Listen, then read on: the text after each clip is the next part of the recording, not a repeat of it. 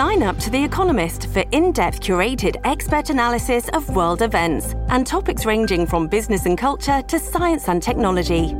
You'll get the weekly digital edition, online only articles, curated newsletters on politics, the markets, science, culture, and China, and full access to The Economist Podcast Plus. The Economist is independent journalism for independent thinking. Go to economist.com and get your first month free. ¿Qué tal amigos? Reciban todos un caluroso y fuerte abrazo. Soy Freddy Silva, contento de acompañarlos en este nuevo capítulo de Entre líneas a través de Americano Media, mandándole, por supuesto, un gran abrazo a toda la gente que nos hace el favor de escucharnos a través de nuestras distintas estaciones afiliadas y también aquellos que nos escuchan en cualquier parte de la Unión Americana a través de nuestro portal www.americanomedia.com, www.americanomedia.com. igual forma, los invitamos a que descarguen nuestra aplicación Americano. Es totalmente gratuita, está disponible para Apple y también Android. El día de hoy estaremos hablando sobre el avance de la ideología y políticas transgénero en Estados Unidos y el mundo y cómo esto no solo afecta a niños y adolescentes que podrían ser sometidos a terapias irreversibles, sino también en el ámbito escolar, competiciones deportivas, espacios privados y otros. Realmente nos encontramos ante una reivindicación social legítima que pide por sus derechos o esto es solo parte de una ingeniería social para responder estas y otras preguntas, otras interrogantes en relación al tema, tenemos como invitado a Santiago Ormazábal. Él es un activista transexual y es escritor además del libro El transfachero, pensamientos de un hombre transexual de derecha que propone desenmascarar la ideología trans, queer y a la vez denunciar la terapia afirmativa, poniendo en tela de juicio los dogmas del lobby LGBTQ. Qué gusto tenerte aquí en Entre Líneas. Bienvenido, Santiago. Hola, muchas gracias, gracias por la invitación. Encantados nosotros de que nos aceptes más bien poder compartir esto que es tu trabajo, este libro, donde seguramente vamos a ir desarrollando muchos de estos temas que estamos planteando desde el principio, pero yo quiero comenzar cuando hablamos sobre esto de la ideología trans, cuando hablamos de estas políticas trans, realmente nos estamos enfrentando a reivindicaciones de este sector de la sociedad legítimas o tú ves más bien que esto podría ser parte de una ingeniería social? Bueno, o sea, como toda, digamos, eh, lucha, entre comillas, de distintas minorías, eh, claro, todo esto parte por una reivindicación, digamos, de la, de la comunidad, que siempre ha sido una comunidad que, que es dejada un poquito de lado, ¿cierto?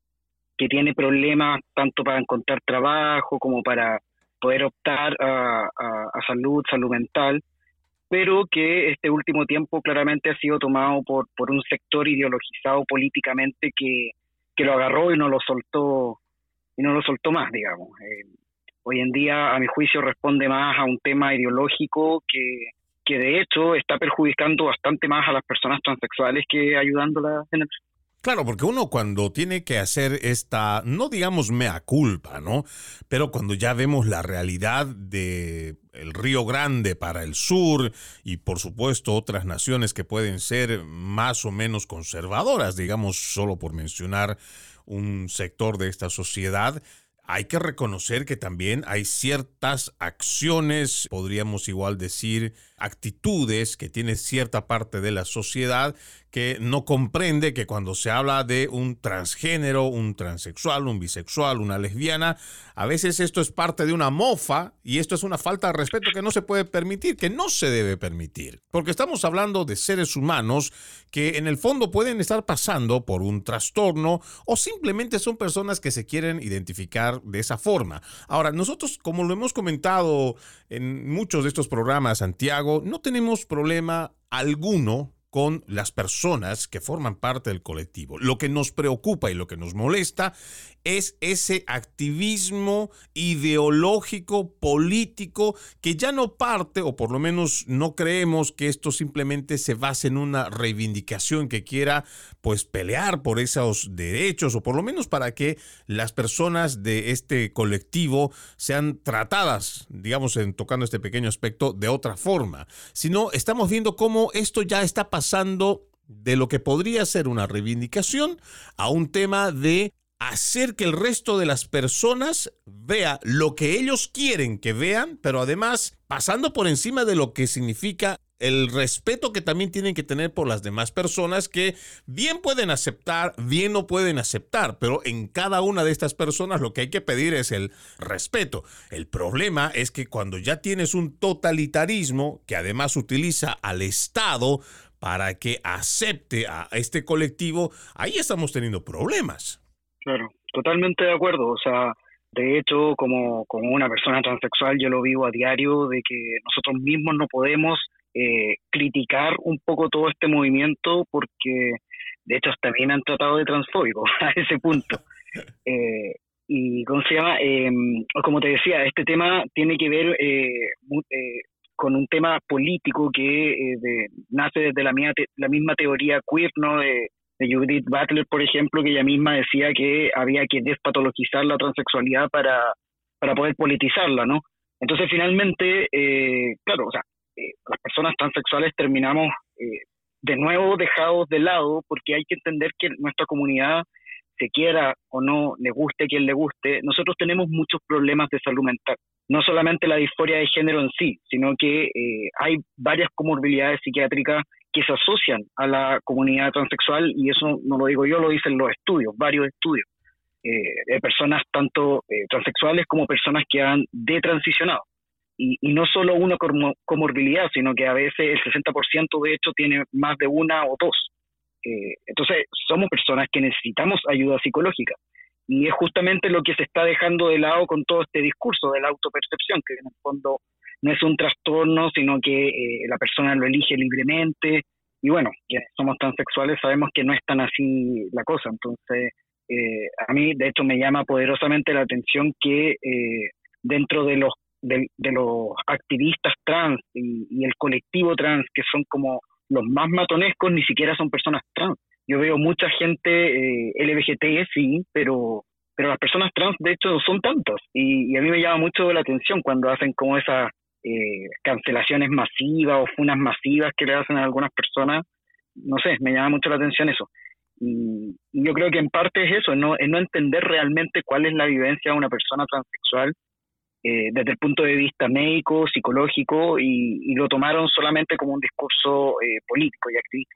Y es claro, uno a veces se pone a pensar en esto, Santiago, y uno incluso lograría creer que también esto se está tratando más como una moda. Incluso hay datos que aquí tengo para que la gente pueda saber. Aquí es un informe del 28 de febrero del 2023 de estatista.com. La, la persona que quiera puede agarrar y puede también darle una lectura. Dice 7.2 es el porcentaje de adultos estadounidenses que se identifican como LGBTQ. Y estos son datos que me parece interesante leerlos porque dice casi el 20% de los nacidos entre 1997 y 2004 se identificaron como LGBTQ en comparación con alrededor del 11% de los millennials. Pero este dato de 7.2 habla de 2012 para el 2023 que sale este informe que estaríamos hablando que se duplica. A veces uno llega a pensar que con toda esta maquinaria de los medios de comunicación, más se trataría de buscar, o sea, una moda o de querer sobresalir con una moda, ya sea igual por las redes sociales, que realmente ponerse en el lugar de los transgéneros que necesitan ser atendidos como tienen que ser. Exacto, exacto. De hecho, esos, esos números eh, dejan entrever un poco de que esto es literalmente una tendencia, una moda, más que que haya una apertura real hacia las personas trans, porque si no, esos índices eh, harían, sería eco en, toda en todos los años, digamos, pero están subiendo más, más, más que nada en, en rango etario entre, no sé, pues 15, 24 años. Entonces, claro, uno, uno entiende que los jóvenes tienden a seguir más las tendencias que los adultos, a pesar de que igual en los adultos ha subido un poquito, pero no es tan, no es tan notorio. Y, bueno, ahí se, se, entiende un poco el tema que es más una moda. Y lo mismo eh, se demuestra un poco con el fenómeno la de transición, que si bien siempre ha existido, antes era un porcentaje bastante pequeño, era un 0.3% de la comunidad transexual, que de por sí ya es un 0.3% de la población mundial.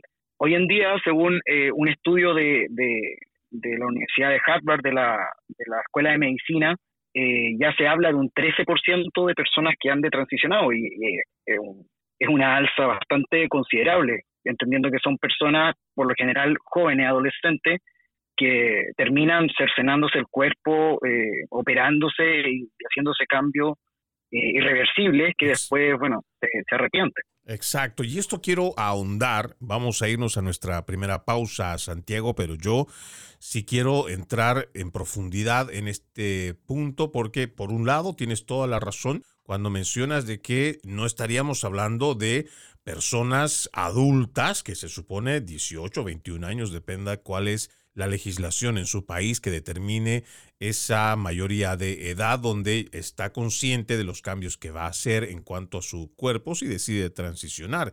El problema es que esto está aumentando más en los que son adolescentes o los preadolescentes y estas son terapias que pueden cambiarle su vida para siempre y son terapias que son irreversibles. Vamos a la pausa, ya regresamos con más. Many of us have those stubborn pounds that seem impossible to lose, no matter how good we eat or how hard we work out. My solution is PlushCare. PlushCare is a leading telehealth provider with doctors who are there for you day and night to partner with you in your weight loss journey. They can prescribe FDA-approved weight loss medications like Wagovi and Zepbound for those who qualify. Plus, they accept most insurance plans. To get started, visit plushcare.com slash weight loss. That's plushcare.com slash weight loss. Seguimos, seguimos con más de Entre líneas a través de Americano Media, mandándole un fuerte abrazo a la gente que nos escucha a través de nuestro portal www.americanomedia.com y también los que nos están escuchando por cualquiera de nuestras estaciones afiliadas, reciban todos un gran abrazo. El día de hoy estamos hablando sobre un tema bastante polémico y seguramente muchos prefieren esquivar este tema o no hablar algunos siempre cayendo en lo políticamente correcto, lo socialmente aceptable y aquí tenemos un problema muy grave, porque es un problema que estamos viendo ya como una moda más como un problema y se está ignorando realmente los serios problemas que podrían tener aquellos que sufren algún tipo de disforia de género. Antes de irnos a la pausa con nuestro invitado Santiago Ormazábal, él es un activista transexual, además escritor del libro El transfachero, Pensamientos de un hombre transexual de derecha, decíamos que el número de personas arrepentidas que están haciendo la detransición está aumentando y también deberían ser números que deberían preocuparnos, que deberían alarmarnos, porque estas personas, además que se sometieron a tratamientos que son irreversibles, ahora Además de ese tratamiento en el cual seguramente, y nos explicarás tú, Santiago, cómo forma esto de la de transición, pero además cuáles son los síntomas que quedan después, porque entendemos que incluso aquellos que han logrado tener con éxito algún cambio o la misma transición, el problema es que la parte de la disforia no se arregla y ese es el tema en el cual no se está trabajando por lo menos los políticos. Así es, o sea, de hecho, em, yo soy un convencido de que eh, ni siquiera siendo una persona transexual, eh, las operaciones y las hormonas resuelven 100% el, el problema. Yo soy un convencido de que la terapia psicológica finalmente es la que ayuda más. Y lamentablemente, claro, el problema de la de transición es algo que se está dando con fuerza y los cambios que eh, pueden llegar a ser van desde, bueno, eh, cambio de, de, voz, por ejemplo, por el uso de testosterona, hasta la misma castración médica, digamos. O sea, Santiago, solo para que podamos tener esto muy claro y la gente, hay muchos mitos que se han escuchado porque aquellos que defienden la transición han negado, ojo, ¿ah? incluso médicos han negado que se trate de una castración química. Pero lo que no dicen es que muchos de esos químicos sí se han utilizado, bueno, con el pasar de los años se ha utilizado contra aquellos hombres que violaron, que agredieron sexualmente para castrarlos químicamente. Esto es lo que se niega, esto es lo que no se quiere decir, pero la realidad, y por favor corrígeme si estoy equivocado Santiago, es que a muchos jóvenes se les está dando químicos para castrarlos. Así es, los llamados supresores hormonales o bloqueadores puberales, tienen bastantes nombres, eh, son los mismos medicamentos que, eh, según el manual de Merck, que, que la otra vez estudiaba, leía un poco en su página de internet, eh, son los mismos fármacos que se utilizan para el tratamiento farmacológico de personas pedófilas. Y ahí uno queda así como, no sé, como decimos los chilenos, marcando ocupado un poco, como confundidos, porque también se ha dado un poco este último tiempo que hay gente que, que ha puesto, se ha puesto como a defender un poco a, a esas personas y justamente hablan de que eh, ese tipo de castigo, entre comillas, o tratamiento bastante eh, va en contra de sus derechos humanos, va en contra de la dignidad de la persona, pero le cambian el nombre y se los quieren dar a menores de edad entre 11 y 16 años. Entonces es realmente eh, es una locura, ¿no? Y, y, esos tipos de medicamentos no, no solamente eh, castran a, lo largo de su uso, eh, sino que también en la edad eh, puberal tiene varios problemas con respecto a el desarrollo físico porque, por ejemplo, no permite que los huesos puedan absorber el mineral necesario, por ende tienen problemas de calcio, problemas de huesos más frágiles, pueden desarrollar osteoporosis, el cerebro tampoco se desarrolla 100%, si bien no decrece, no crece como debería, como debería ser. Y, bueno, los activistas se, de alguna forma se excusan diciendo que todos estos problemas, eh, cuando hagan ya después la terapia hormonal con testosterona o estrógeno, eh, eso ya se, se, equilibra y ellos pueden retomar, digamos, las medidas normales de, del ser humano, digamos. Pero, pero el problema es que, ¿qué pasa con los niños que no siguen? Porque finalmente estudios también de, el, psicólogo Ken Zucker, por ejemplo, nos dice que eh, del 100% de niños que presentan disforia, el, 85% al menos eh, lo supera llegado a la pubertad o a la adolescencia. Entonces, eh, es, un, es un porcentaje amplio. ¿Y qué vamos a hacer con esos niños después que se van a ver debilitados en su desarrollo físico y cerebral también, y castrados lamentablemente? Cuando tú mencionas este tratamiento de hormonas, que a mí me llama mucho la atención, pero en tu experiencia, porque tú has pasado por esto, ¿cómo esto, si tú no estás preparado psicológicamente o no han atendido la parte del trastorno o la disforia, estas hormonas, ¿qué efectos tienen en la persona? Si hay un hombre biológico que decide ser mujer y empieza a hormonizarse, me imagino con estrógenos, más allá de los que de los efectos que uno podría esperar, cambios, no sé, que se espera, digamos, ¿no? De esta del desarrollo de estas hormonas de, estrógenos, pero ¿qué otras cosas adicionales son las que no te dicen? ¿Qué otras cosas que tú has vivido no explican ni los mismos médicos ni los que se supone que son los expertos? Bueno, hay, hay temas desde físico y psicológico. Eh, temas físicos desde por ejemplo, en mi caso, que eh, yo soy un hombre transexual y uso testosterona, eh, hay un aumento de glóbulos rojos, por ejemplo, que eso jamás se me, explicó.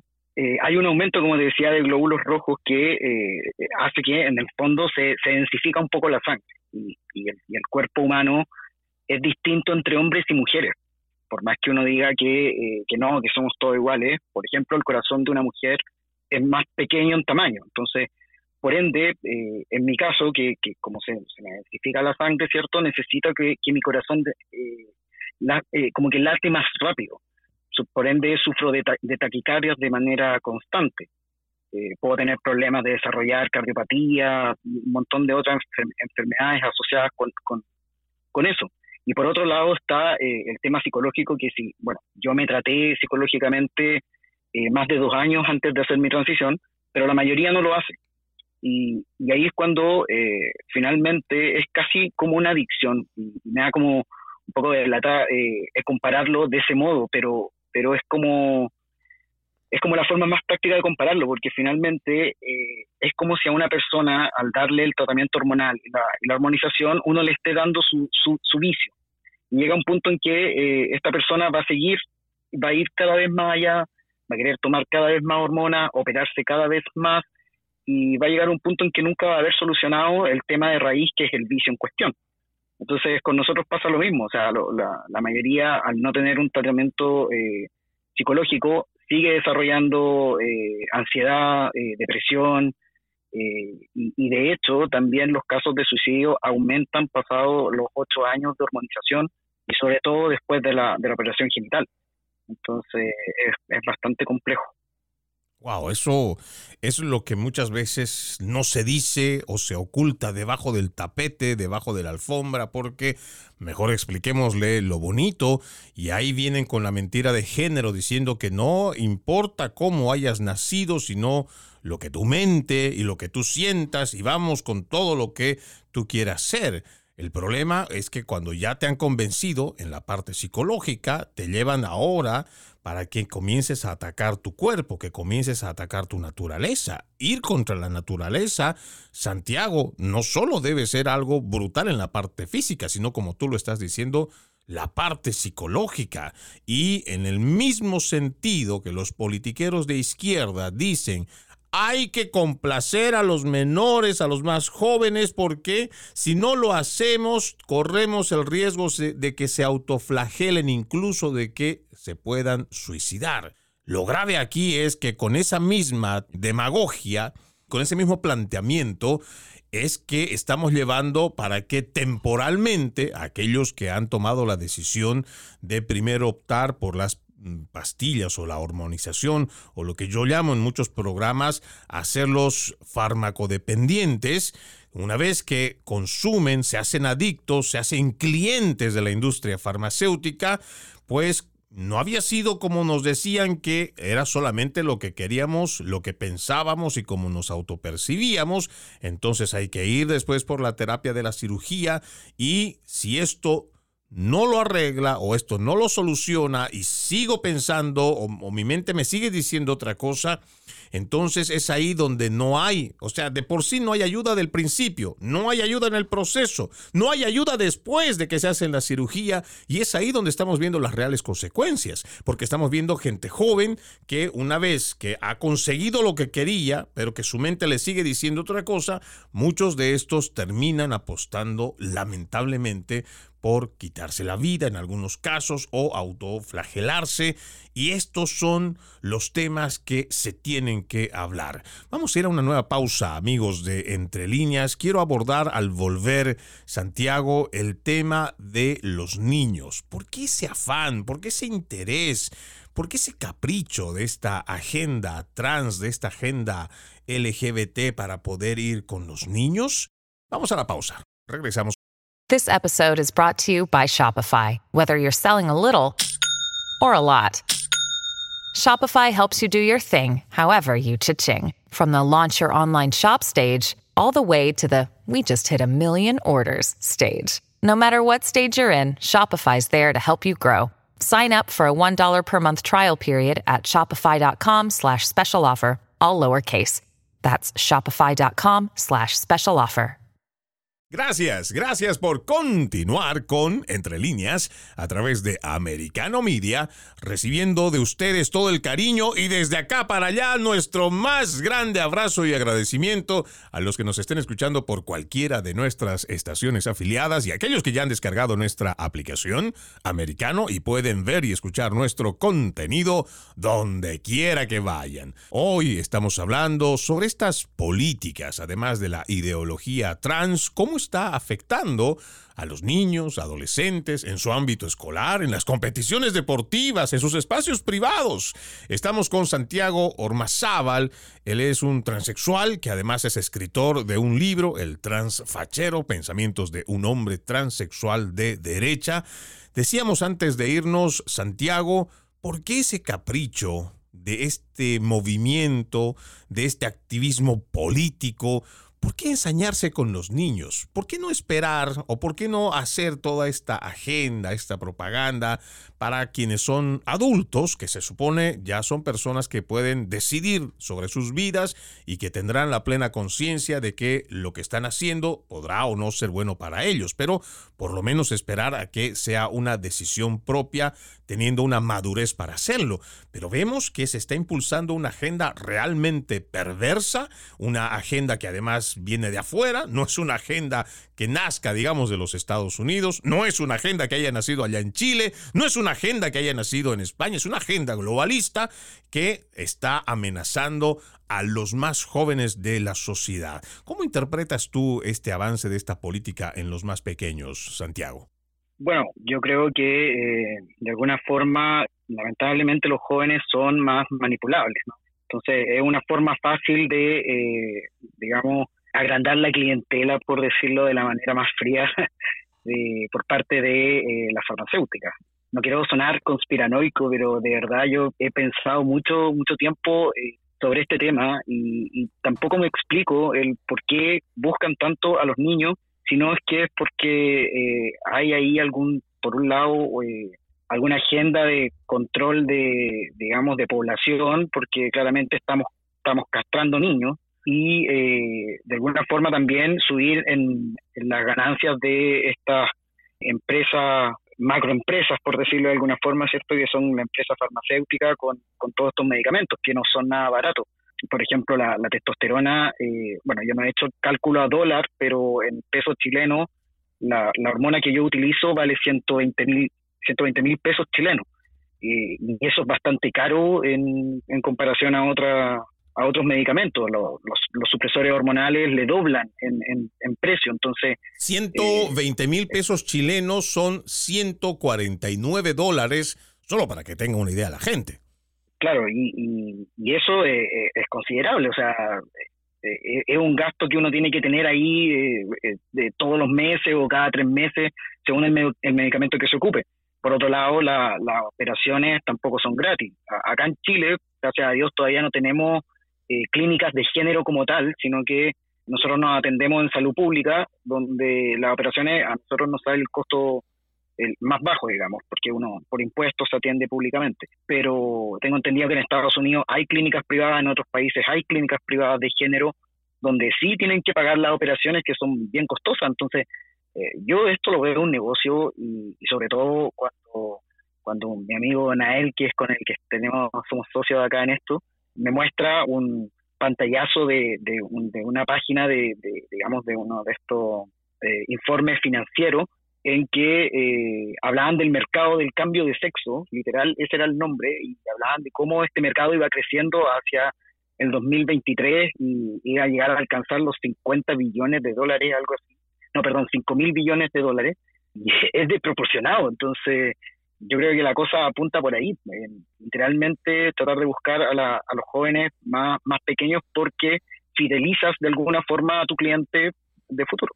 Claro, porque ahí los vas a tener, eh, como lo dije, son farmacodependientes y el momento que ya establecen que eso en algún momento los va a mantener como ellos quieren estar, pues les va a costar una cantidad de dinero. Eso podrá salir del bolsillo si es que tiene la posibilidad económica, pero en la mayoría de los eh, países donde se está llevando adelante estas agendas, lo que quieren es que se pague también con el dinero de los contribuyentes. Y puede ser muy caro, pero ahí tenemos los estados que están, como siempre, queriendo ser los héroes con dinero ajeno. Es el Robin Hood del siglo XXI que va y le saca plata al que trabaja, al que contribuye y vamos a dar para cualquier otro capricho que quieran. Mientras tanto, la población, primero, no quiere apoyar esto porque sabe que estas terapias, muchas de estas son irreversibles y no se está esperando la edad que se debería esperar. Con relación al tema del planeamiento, y tampoco es que seamos conspiranoicos, porque yo, yo creo, Santiago, que esto de las teorías de conspiración ya han pasado hace mucho, ya teorías son muy pocas, son puras conspiraciones las que uno puede encontrar. Cuando uno habla de, por ejemplo, la cumbre de 1994 en el Cairo, se establece la parte del control poblacional y el 95 se establece el mecanismo con el cual se va a llevar adelante el control poblacional, entre comillas, reducción de población mundial.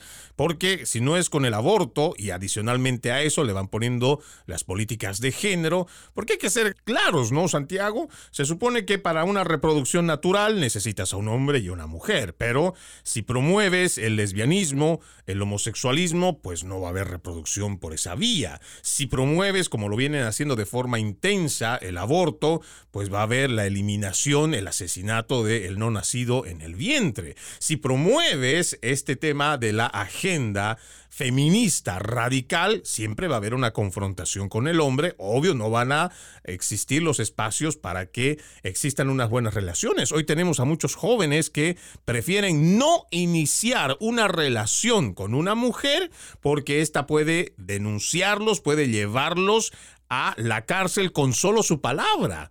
Hay leyes en Latinoamérica, en España, donde lamentablemente el hombre termina siendo culpable hasta que no demuestre lo contrario. Y hemos visto videos públicos donde las mujeres se autoflagelan, se dañan a sí mismas con tal de poder llevar a la cárcel, no sé, a un novio que tal vez le ha terminado, un novio que simplemente ya no quiere estar con esa persona o que tal vez es alguien que con quien no quiere estar. Pero lamentablemente vamos por ese camino, Santiago, y pues todo hace deducir que esto es parte de una agenda que lamentablemente está teniendo éxito. Y eso hay que decirlo, y eso es lo que realmente a nosotros nos preocupa, Santiago.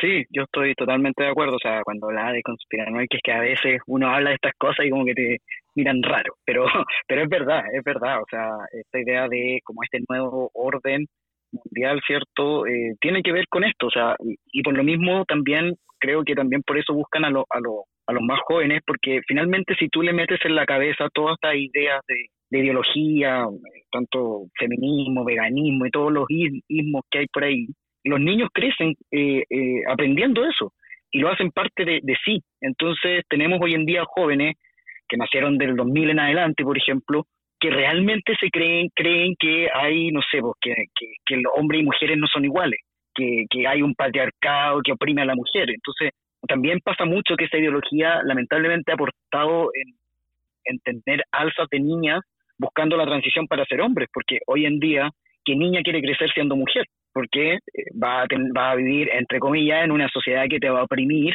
y si no te oprime, eh, sales, sales a cualquier lado y te, puede, te pueden matar, te pueden golpear, te pueden violar. Entonces, claro, claramente las niñas están creciendo con miedo y teniendo por otro lado la contención de esta supuesta, eh, este supuesto colectivo LGT que todo es amor, caen inmediatamente en, digamos, en, todo lo que ellos les puede, les pueden mostrar.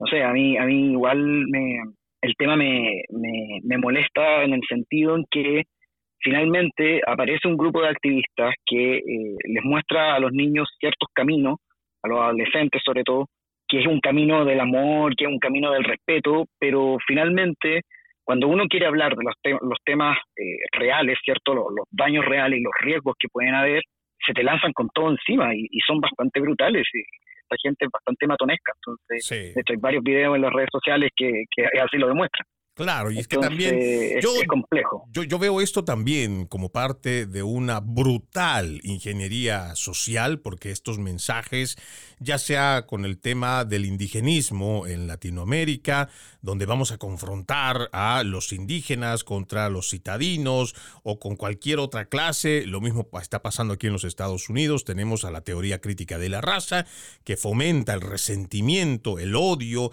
se inventa que hay un sistema racista sistémico y muchas otras cosas. Nunca quieren identificar a quién es el racista porque es mejor decir existe un sistema omnipresente, ese es el racista, pero nunca enfocamos a quién va a ser, porque esa es la forma en cómo también estos llevan adelante todos sus proyectos. Pero no me cabe duda que esto se trata de una ingeniería social que, como lo dije, lamentablemente está siendo muy exitosa. Y está siendo exitosa porque lo estamos permitiendo.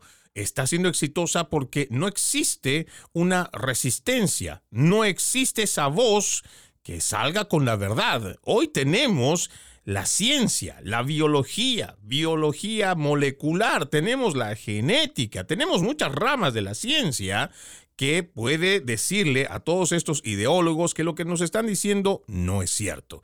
Aún así, estos mismos izquierdistas quieren redefinir ahora los conceptos y mientras no hagamos esa resistencia, esto seguirá avanzando. Quiero irme a una última pausa, amigos de Entre Líneas, y vamos a ahondar en el libro de nuestro invitado. This episode is brought to you by La Quinta by Wyndham. Your work can take you all over the place, like Texas. You've never been, but it's going to be great because you're staying at La Quinta by Wyndham. Their free bright side breakfast will give you energy for the day ahead. And after, you can unwind using their free high speed Wi Fi. Tonight, La Quinta. Tomorrow, you shine. Book your stay today at lq.com. Continuamos, continuamos con más de Entre líneas, mandándole como siempre un fuerte abrazo a los que nos escuchan en cualquier parte de la Unión Americana a través de nuestra aplicación americano, totalmente gratis, disponible para Apple y Android. Y no se olvide, este 2023, juntos le decimos, no más fake news, no más noticias falsas. Para ello, ponemos a su disposición nuestro portal www.americanomedia.com, www.americanomedia.com, donde usted estará informado minuto a minuto. Hoy nos acompaña nuestro invitado, Santiago Ormazábal, es un activista chileno, transexual, es escritor del libro El transfachero, pensamientos de un hombre transexual de derecha, Qué duro debe ser, eh, Santiago, ser transexual y de derecha en estos tiempos. sí, un poco. Pero cuéntanos, este libro, en su enunciado, que creo que nos habla muchísimo de, de ser, de plantear los pensamientos de un hombre transexual de derecha, ¿cómo te animas tú a hacer este ensayo? Sí, bueno, por lo mismo, eh, al ver de repente enterarme de las alzas, eh, exorbitantes de, de, chicos buscando transicionar y sobre todo de, adolescentes mujeres, nacidas mujeres, empiezo a investigar con respecto a lo que está sucediendo en, el resto del mundo, porque acá en Chile, si bien eh, nosotros vamos un poquito más atrás de lo que ha pasado en otros países, me he fijado, sí, que, lo, que, que también vamos avanzando rápido y por muy de la gente no se entera mucho de lo que está sucediendo. Entonces, en base a eso me animé en, sacar este libro y, me animé también a ponerle ese subtítulo porque considero que eh, se liga mucho la comunidad LGBT a, la izquierda, ¿cierto? Yo siempre me gusta siempre hacer la diferencia entre el colectivo eh, LGBT, que es este lobby político, ¿cierto? Los activistas, versus la comunidad LGBT, que nosotros no, no, no somos parte de ningún partido, pero lamentablemente ha sido capturado por este colectivo político. Entonces, por lo mismo, es como una, una especie, entre comillas, de protesta eh, a, eso, independiente que yo sí soy de derecha y me siento orgulloso de serlo, digamos, pero es una forma de, invitar también a otras personas, ya sea transexuales como, como gay o lesbianas o bisexuales, qué sé yo, que estén en contra de esta ideología, pero tengan miedo un poco a alzar su voz, es decirles, bueno, eh, aquí hay alguien que, que, lo está intentando hacer y, y hay que unirse, ¿no? Claro. Y, un modo también de tener información para los papás que, tengan dudas con respecto a este tema. Que eso es lo más importante, poder contribuir con conocimiento adicional que tal vez solo con medias verdades no van a ayudar plenamente a quien pueda estar pasando por una disforia de género. Ahora, dentro de tu libro, tú hablas de desenmascarar la ideología transqueer. Yo entiendo que existe, por ejemplo, una ideología de género que habla de que hombre y mujer son construcciones sociales, por lo tanto se puede deconstruir. O hablamos dentro de la ideología feminista radical que tiene varias fases, ¿no? Pero que en términos creo muy simplistas exhibe de que no se nace mujer, se hace una mujer, eh, bueno, estoy tratando de parafrasear muchas de estas, pero cuando hablamos de la ideología trans, igual la ideología queer, ¿cuál es esa esencia con la cual tal vez podamos nosotros identificar plenamente de que se está hablando de una ideología más no de un movimiento? Claro, bueno, eh, yo siempre he definido un poco eh, la ideología de género en sí como un monstruo de dos cabezas, que por un lado está como esta ideología más feminista, que bueno, nace de, de Simón de Beauvoir y que ella decía esa frase, la mujer no se, se llega a hacerlo, no se nace y se llega a hacerlo. Y que de ahí se desprende todo este tema de la, los estudios de género y que se ligan a los estudios, al discurso queer y la teoría queer de Judith Butler y, y otros, otras filósofas también. Entonces, este tema, eh, claro, se, es bastante filosófico y, es bastante potente, eh, donde se habla de la autopercepción finalmente y que cada persona se puede autopercibir como íntimamente así lo sienta, ¿cierto? Eh, de cierta forma, las personas trans terminamos quedando como caprichosos frente al mundo, porque finalmente tú te autopercibes y, y eliges quién quieres ser, y la cosa no es tan así, digamos. Por eso que, por ejemplo, yo siempre hablo de lo, de lo queer, porque para mí eso es lo queer, la autopercepción es lo queer. Y lo trans para mí siempre ha sido lo transexual. Lamentablemente hoy en día eh, se han ligado las dos palabras y por eso que se habla de discurso transgenerista o trans o queer. Pero técnicamente una persona transexual no es lo mismo que una, que una persona queer.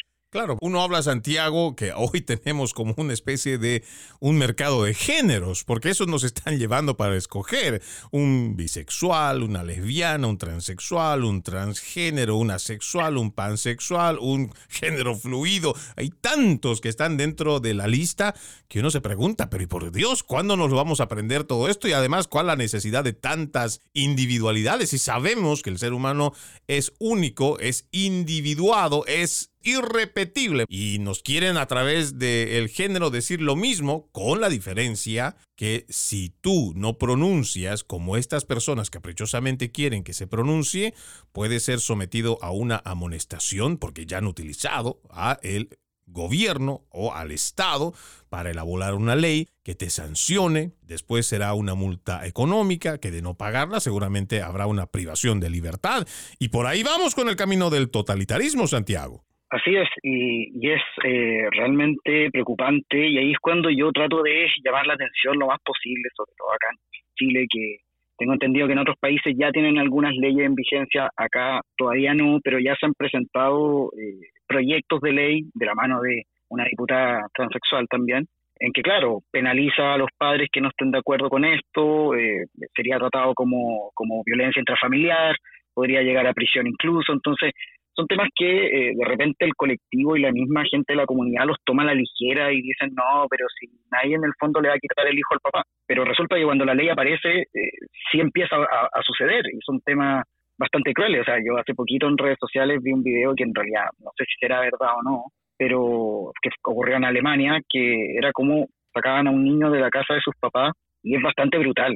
Y no sé, a, a mí de verdad me ha me da como cosa, como decimos los chilenos, que, que finalmente eh, nos empiecen a tachar a nosotros como los culpables de eso.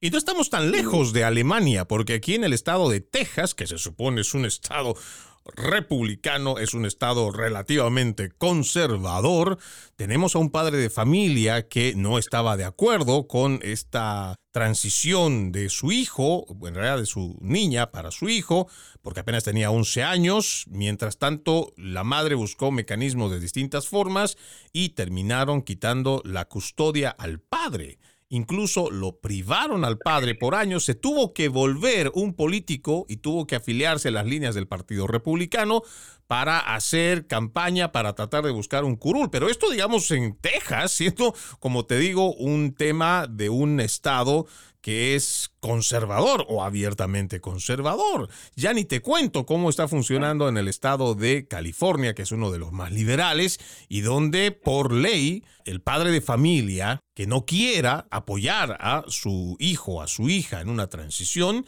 entonces, y si los dos padres no quieren o no este y no, no, no quieren ser parte de esto, pero ya hubo una queja mediante la escuela con la directora, la profesora, entonces el Estado se hace cargo de esa criatura y la complace, mas no la ayuda a que pueda solucionar el problema que tal vez podría estar pasando de una disforia de género. Queremos darte las gracias, Santiago. Por favor, antes de irnos, dinos dónde la gente puede encontrar tu libro, cómo puede conseguirte además en las redes sociales. Sí, bueno, el libro lo pueden encontrar en la página de la editorial, que es legadosediciones.com, o en Librería Tema, que es libreriatema.cl, que lo pueden encontrar para compra online. Todavía no tengo el formato digital, pero estamos trabajando en eso. y tengo entendido que la librería eh, Chema que trae este libro eh, tiene envío internacional, así que, o si no, ahí preguntan. Claro que sí. Y, bueno, y a mí me pueden seguir en Instagram, que es la plataforma que más utilizo, subo constantemente videos, una que otra columna de opinión, así que me pueden buscar como el eh, Transfachero 2 y eso, para que me sigan. Muchísimas gracias, Santiago Ormazábal, activista transexual, como ya lo dijimos, él es el escritor del libro El transfachero, pensamientos de un hombre transexual de derecha. Reiteramos nuestro agradecimiento a nuestro invitado y de esta forma vamos poniendo punto final a este capítulo de Entre líneas. Soy Freddy Silva, los invito a que continúen con la programación de Americano Media.